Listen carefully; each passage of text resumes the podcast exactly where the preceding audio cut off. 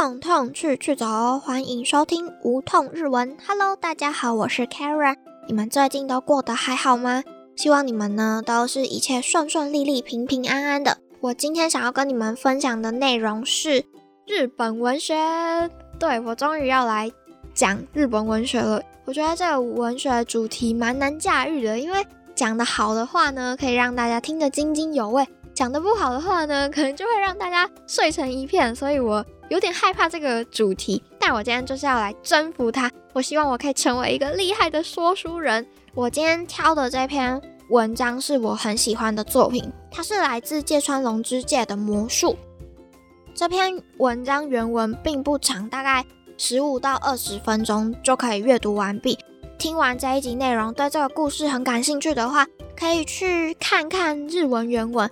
首先呢，我们就先来感谢一下正成集团，他提供我麦克风，让我可以在家比较自由自在的录音。所以呢，大家如果有影视器材的需求的话，可以去正成购物看看哦。那我们就正式进入今天的节目内容。首先呢，我先来简单介绍一下芥川龙之介的生平。他出生于东京，在一八九二年的时候，一九一六年的时候，在东京帝国大学就读的时候，他就发表了一篇短篇小说《鼻子》，并且受到了夏目漱石的赞赏。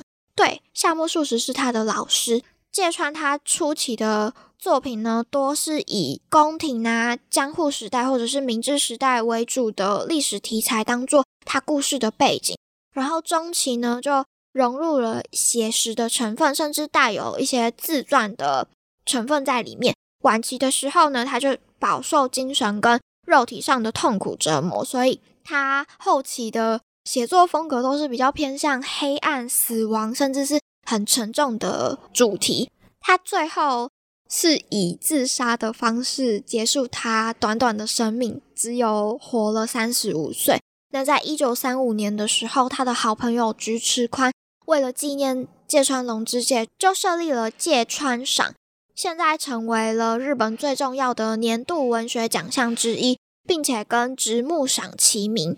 那我这边补充一下，在去年二零二一年的时候，台湾旅日作家。李勤峰，他以三十一岁之姿荣获芥川赏，成为历年来第二位母语非日语的得主，更是台湾第一位荣获芥川赏这个荣耀的作家。会想要补充这一点，是因为我觉得李勤峰蛮厉害的，他毕竟日文不是母语，然后还可以得到这么高的殊荣，真的蛮佩服他的。应该生在台湾的大家对于。芥川龙之介这个名字并不陌生，因为我们国中或者是高中的时候，国文课本上都会收录过芥川龙之介的作品。我先来简单介绍一下这个故事，它的登场人物。这篇文章主要是以第一人称书写，所以我就是故事的主角。那第二个登场人物是马提拉姆米斯拉。米斯拉他出生于印度加尔各答的爱国者，他长期致力于推动印度独立。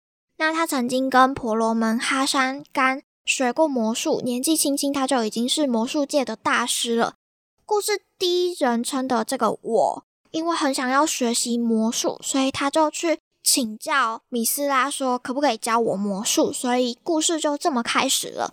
接下来呢，我就要。开始说他们的故事内容的摘要了。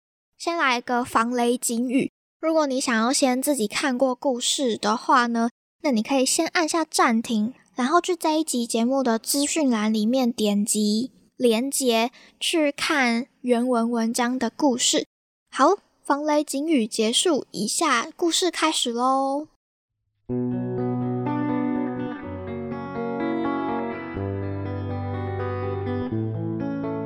我是在一个月前，在朋友的介绍下认识米斯拉先生的。虽然我们曾经一起讨论过各种震惊议题，但我却始终没有看过他表演魔术。于是，我事先写信请求他可以让我一睹神奇的魔术。这晚，我搭着人力车前往米斯拉的住处。当我到米斯拉家时，他向我打招呼，并递给我一支雪茄，向我展示了魔术。他说：“任何人都可以毫无困难地使用哈山干的魔术，但有一个前提是要舍弃欲望。你做得到吗？”我能做到。我这样回答，但我总觉得有点不对劲，于是又补上：“如果你愿意教我魔术的话。”这天正好是我跟米斯拉先生学魔术满一个月。我在一个朋友的聚会上向他们展示我学到的魔术。我从壁炉里取出一些煤炭，并将这些煤炭变成一枚枚金光闪闪的金币。把朋友们吓得目瞪口呆。学会这样的魔术，不出几天就可以富可敌国了吧？朋友们说：“不，一旦有了贪念，就没有办法继续使用魔术了。”既然大家已经看过了，那我也该把金币们丢回壁炉喽。我说：“我们赌一把吧，赢得一方可以随意处置这些金币，如何？”反对把金币变回煤炭的朋友们，有人这么提议，但我仍不愿意答应，坚持要把金币变回煤炭。那位友人面露鄙视的笑容说道：“你不跟我们赌，就是不想要我们拿走这些金币。这样的话，你要我怎么相信你所谓的摒弃贪欲呢？”在友人们你一言我一语的劝说下。我最终还是逼不得已加入这场赌注。在我不断赢钱的情况下，朋友们也开始越赌越大，而我也产生了不想输的欲望。在赌注的最终局，我为了不让那些辛苦赢来的钱还有金币输掉，偷偷使用了魔术。当我开心地欢呼我赢得比赛时，环顾四周。发现我居然在米斯拉先生的家中。从我指尖的雪茄来看，似乎不过几分钟，而不是过了一个月。在这几分钟里，我清楚地意识到，我失去学习魔术的资格了。我尴尬地低下头。米斯拉先生说：“如果你想要使用我的魔术，必须先舍弃欲望。看来。”你还欠缺这种修为。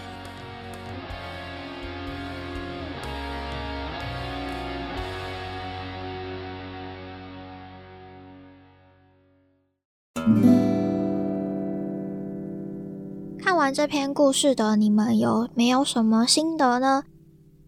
或者是有没有也跟我有一样的感觉呢？我来分享一下我当初看完的一些心得。其实魔术这篇文章，它的定位是童话，但我个人觉得它一点都不是小孩子 会看的东西。我当下看完这一篇作品的时候，感受到的是非常的赤裸。魔术厉害的点，我觉得在于它是用第一人称去书写，它的中心思想是想要传达人性的欲望，然后用有趣的故事去包装起来。芥川龙之介真的是鬼才，很坏。在你阅读这一篇故事的过程中呢，会很像是你摊开这一篇文章，然后故事里伸出一只手，把读者拉进到这个故事里面，然后用第一人称的视角，一步一步的带你去看人性的丑陋、人性的欲望。即便你再相信你自己。可以舍弃欲望，可以完成你想完成的目标，但你还是会受到身边很多的干扰，很多的欲望缠身，而让你没有办法达到你想要完成的目标，并且在这个过程中迷失了你自己。故事里出现的我，就是读者；魔术就是读者想要追求的事物，想要完成的目标，甚至是梦想。米斯拉象征的是你在追求梦想、追求目标的过程中的主考官。他出了一个考题给你，告诉你说，要完成你的目标其实非常的简单，就只要摆脱欲望就可以了。你也相信你自己可以完成。于是主考官呢，他丢了一个考题给你，在这个考题的情境里面呢，读者发现他完成了他的梦想，于是非常开心的展示给他的朋友们。那这些朋友们象征的就是你在追求目标的路上遇到的阻碍以及欲望。而这个考题的正确解答就很像是闯关游戏，你必须要一一的去克服那些小怪物们、那些欲望们，一路过关斩将，才有办法得到成功的果实。然而这些小怪物们呢，非常的贱。在你打倒他们的同时呢，他们又会产生新的小欲望给你。比如说，你打倒了 A 怪兽，然后它就会冒出来金币呀，还有一些小宝箱奖赏给你。你在一路不断的过关斩将、打倒小怪兽的过程中，也收获了一些金币。到了最后一关，当你得知如果你输掉这场比赛的话，你就会丧失所有的金币，还有你在这些打怪的过程中收获的各种宝石的时候，你舍得掉吗？距离你最初追求的目标就只差一步，要你舍弃掉那些你在打怪过程中收获的宝石的时候，你还保留着你的初心吗？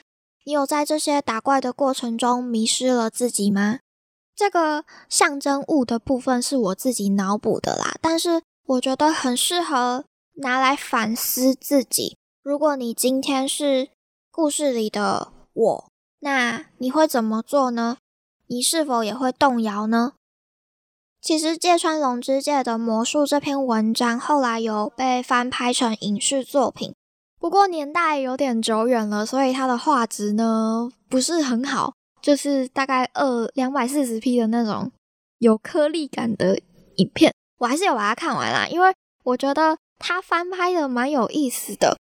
他把男主角的欲望的部分改成是爱情，就是男主角他暗恋一个女生，那个女生是他的青梅竹马，然后那个女生跟男主角的好朋友在一起，在魔术的故事中，不是他们。开始拿金币去赌博吗？最后赌注的最终局，男主角的朋友把女主角当成是赌注，就跟男主角说：“如果你赢了的话，那我的财产还有我的女人都是你的。”于是男主角他就产生了想要女主角的欲望。最后呢，他就还是丧失了学魔术的资格。这个是影视作品跟原文文章不一样的地方，蛮推荐你们可以去看看的。如果大家你们有想要更加了解芥川龙之介的生平的话，你们可以到这一集节目资讯栏里面找到这一集节目的文字稿，里面的文章我有贴了两个很详细的讲述了芥川龙之介他生平的影片。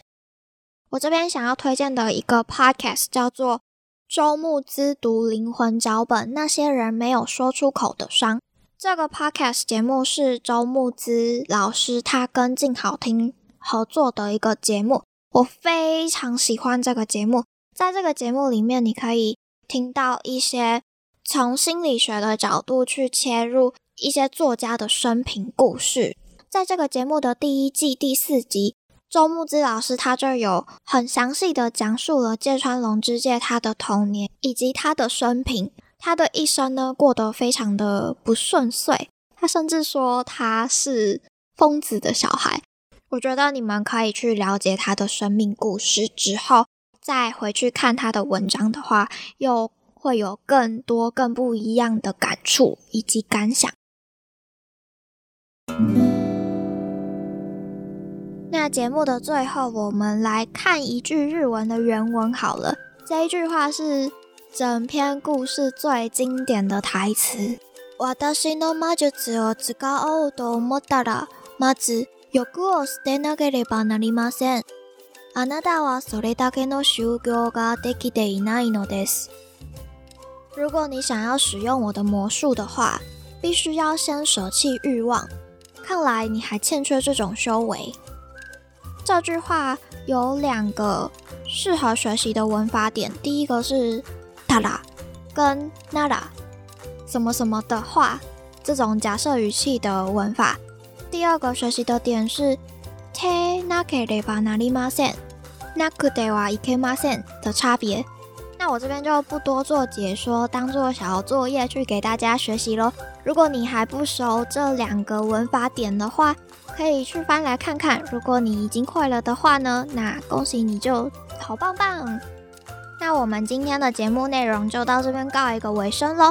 如果你有喜欢无痛日文的话啊，请大家帮我在你收听的平台，不管是 Apple Podcast 或者是 Spotify，给我五颗星星。你的支持就是我更新的最大动力。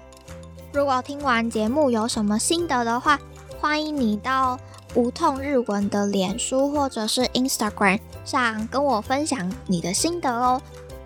希望你们会喜欢日本文学的这个主题。之后我有看到喜欢的作品，我再跟你们分享啦。感谢你今天的收听，那我们就下集节目见喽，拜拜。